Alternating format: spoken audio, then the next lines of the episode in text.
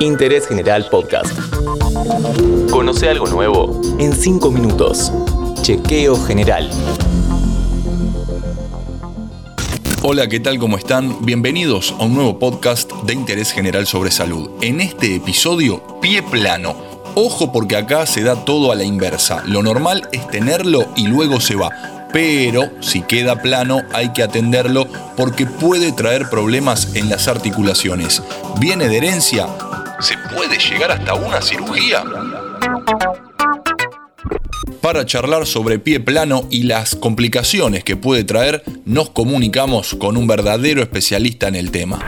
Soy el doctor eh, Martín Delía, trabajo en la ciudad de Rosario, soy el jefe de servicio del Hospital de Niños Víctor J. Vilela y también trabajo en la parte privada en el Centro de Ortopedia y Traumatología COT y en el Hospital Español de la ciudad de Rosario. Soy ortopedista infantil, me dedico también a hacer cirugía de reconstrucción.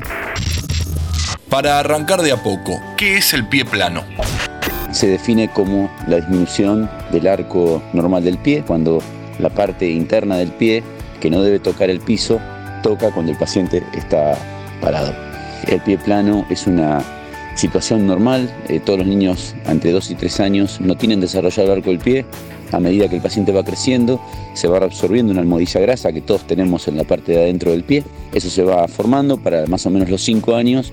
La mitad de los chicos formaron el arco del pie y alrededor de los 12 años se puede definir que el 80% de, de, los pacientes han formado el arco del pie. Esto quiere decir que aproximadamente el 20% de la población por encima de 12 años tiene alguna de las variantes de pie plano, que el pie plano se divide en leve, moderado y grave.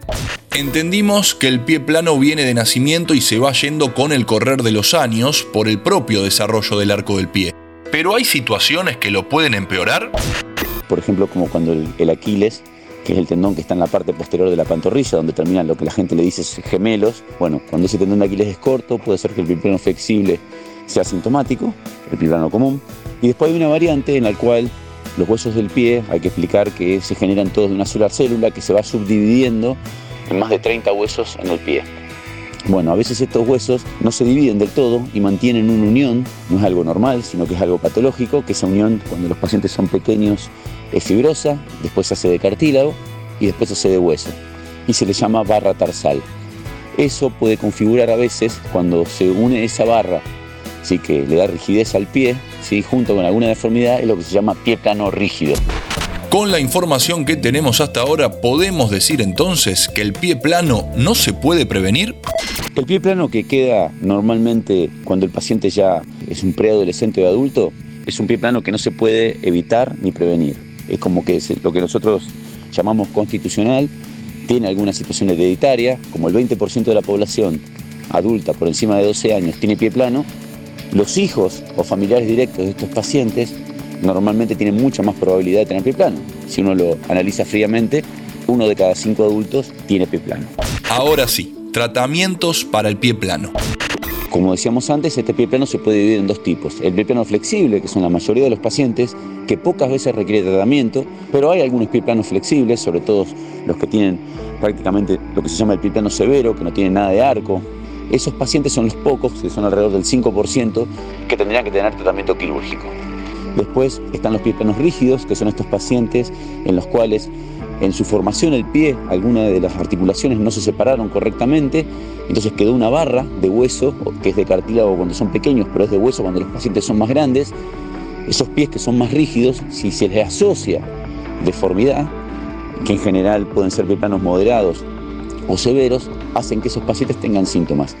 La última, Martín, ¿qué complicaciones pueden aparecer si no se atiende adecuadamente? El plano no atendido, sintomático, que eso es lo que hay que ver, o sea, el paciente que tiene dolor, sí puede llevar a que el paciente tenga algún tipo de desgaste articular y tenga alguna degeneración articular y el día de mañana tenga más dolor y tener que hacer alguna cirugía, digamos, más importante.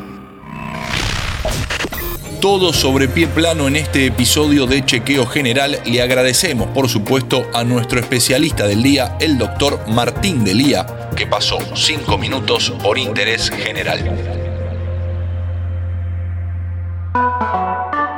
Seguí a Interés General en Spotify y escucha nuestros podcasts nuevos todos los días.